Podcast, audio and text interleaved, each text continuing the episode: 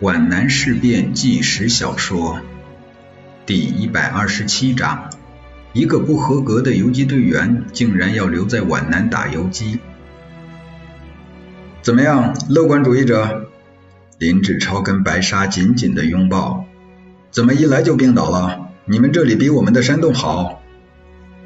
白沙是昨天到的，下洞住不开了，他住在三里之外的一道幽静的山谷里。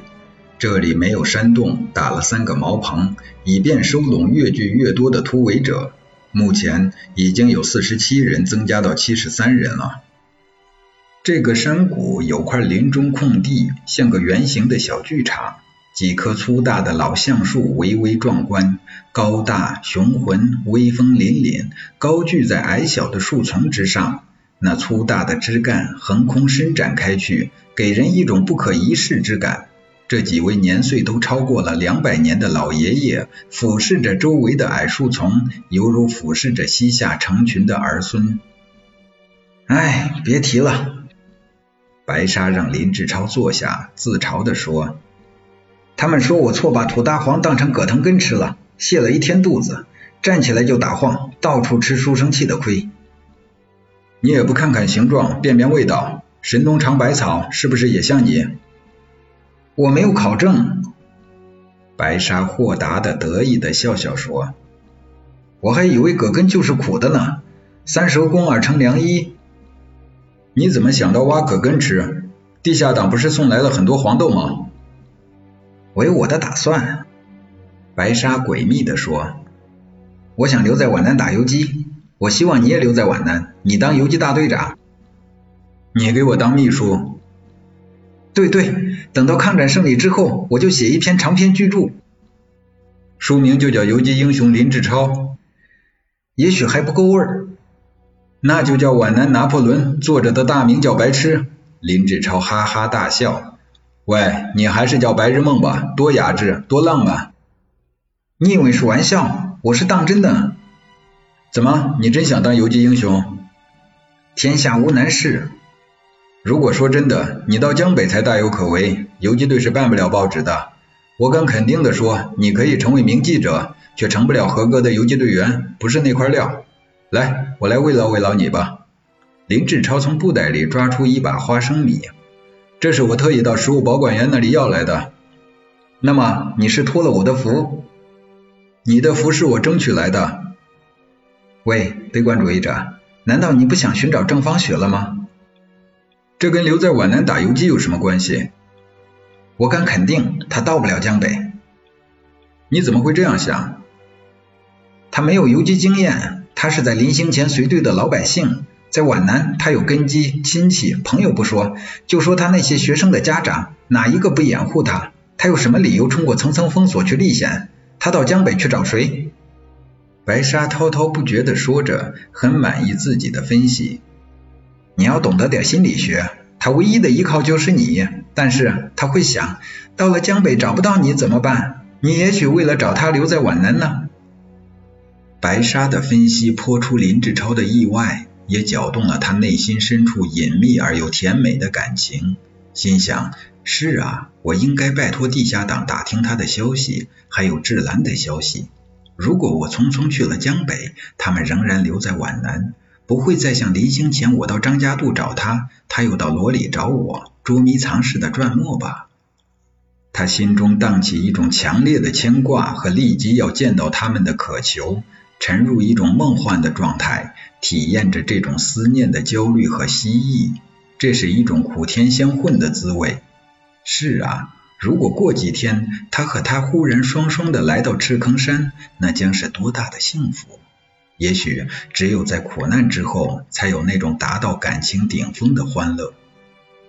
茅棚外不断有风吹林梢的飒飒声传进来，那也许是他们走近的脚步声。那轻巧的、敏捷的脚步正踏着枯草落叶而来。